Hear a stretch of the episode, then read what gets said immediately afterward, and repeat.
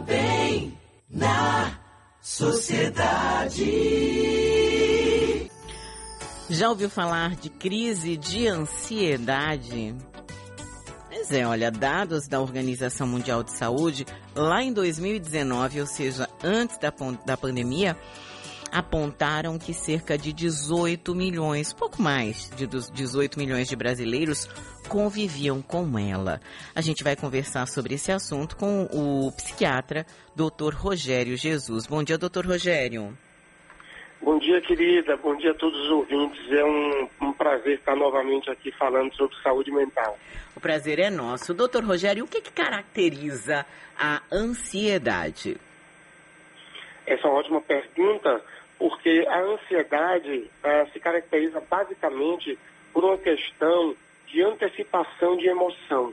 Né? O indivíduo costuma ter sintomas de preocupação excessiva ou desconforto emocional em determinadas circunstâncias.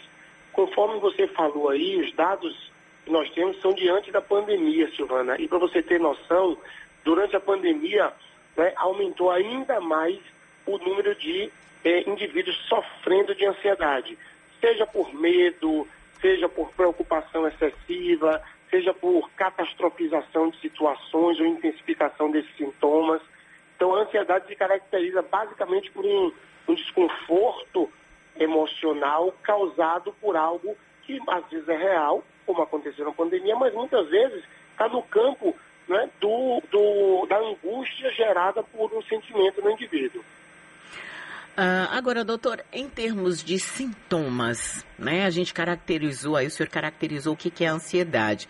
Mas em termos de sintomas, o que que, o que que a ansiedade, uma crise de ansiedade, pode provocar? Por exemplo, eu observo que tem gente que rói as unhas é, só falta comer a mão, muitas vezes rói os cantos a ponto de se machucar. Isso acontece em determinados momentos. Isso pode ser, pode fazer parte de uma crise de ansiedade?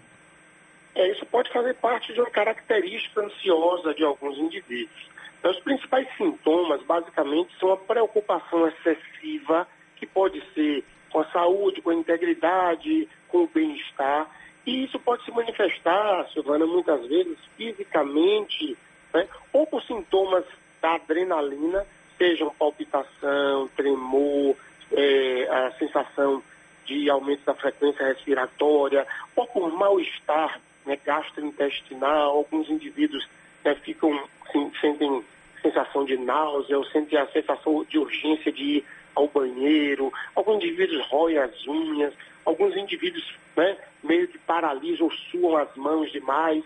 Então, são manifestações da adrenalina no corpo né, diante de um, de um estímulo que nós chamamos de luta ou fuga, ou seja, diante de uma sensação de preocupação excessiva, esse corpo se preocupa, se prepara para proteger esse sujeito.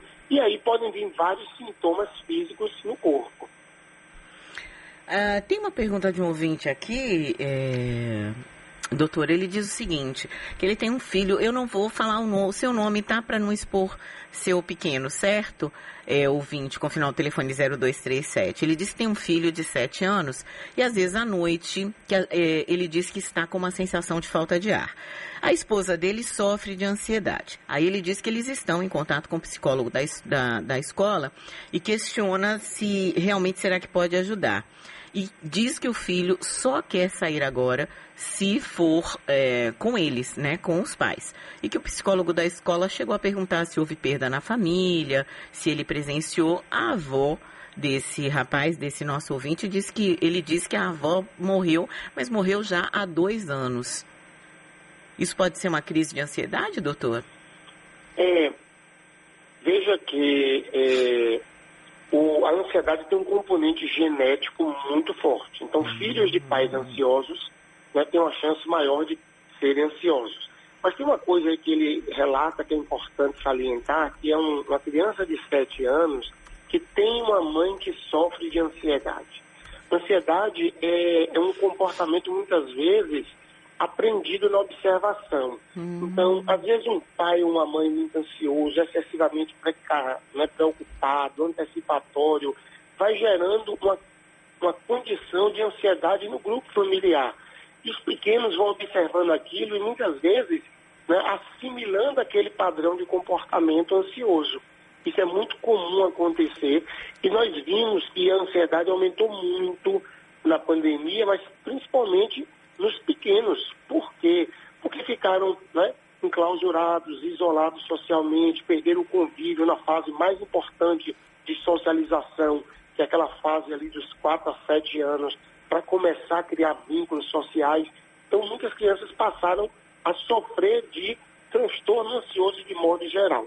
Quando você fala crise de ansiedade, é preciso deixar o ouvinte é, informado que você pode ter crise de ansiedade por vários motivos. Por um motivo real mesmo, de uma preocupação, tipo, hoje de tarde eu tenho prova, hoje de tarde eu tenho entrevista de emprego, eu vou ficar ansioso. Isto é ruim, isso faz mal? Não. Isso faz parte do natural do humano. O que nós precisamos entender é que algumas vezes essa ansiedade, ela bloqueia, paralisa ou causa muito sofrimento e dificuldade de manejar.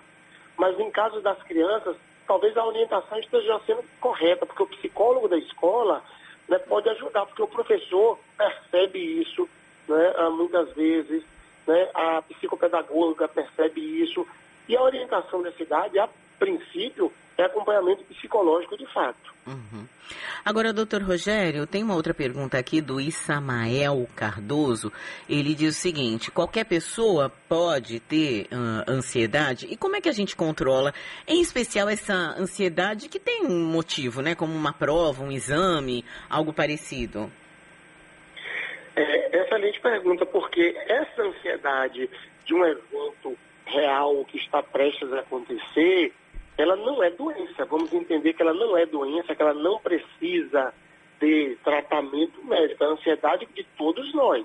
Tá? É algo saudável, salutar. O problema é que quando isso começa a acontecer né, num, num evento, começa a acontecer muitos dias antes, começa a acontecer para eventos, inclusive, que não, tão, não são tão importantes. Tipo, amanhã de manhã a gente vai viajar e eu não consigo dormir de véspera Amanhã de manhã nós vamos visitar né, um parente, eu já começo a ficar preocupado se pode acontecer algo na viagem, na estrada, e eu evito sair de casa com medo de que um acidente possa acontecer, ou meu filho sai do trabalho eu fico em casa preocupada, meu Deus, pode acontecer alguma coisa, por mais que seja violenta a nossa cidade, em teoria, às vezes o paciente paralisa pensando sempre no pior, que a gente chama de catastrofização. Isto precisa de tratamento. Esta, conter ou controlar esses sintomas de ansiedade né, normal do dia a dia anteriores a um evento, passa pelo campo de autorreflexão, entender que aquela ansiedade não é uma doença, que aquela catástrofe que eu estou pensando, às vezes não é exatamente daquela forma. Então, com as técnicas de relaxamento, de respiração, podem ajudar bastante. Tá certo, quero agradecer aqui Dr. Rogério Jesus, ele que é psiquiatra, que conversou com a gente um pouco sobre ansiedade. Obrigada, doutor. Um bom dia para o senhor. Eu que agradeço a oportunidade de estar falando e se os ouvintes quiserem qualquer tipo de informação sobre saúde mental, podem seguir o Instagram dr.rogériojesus, que lá tem informação sobre tudo em saúde mental, Silvana. Muito obrigado. Pronto, obrigada ao senhor.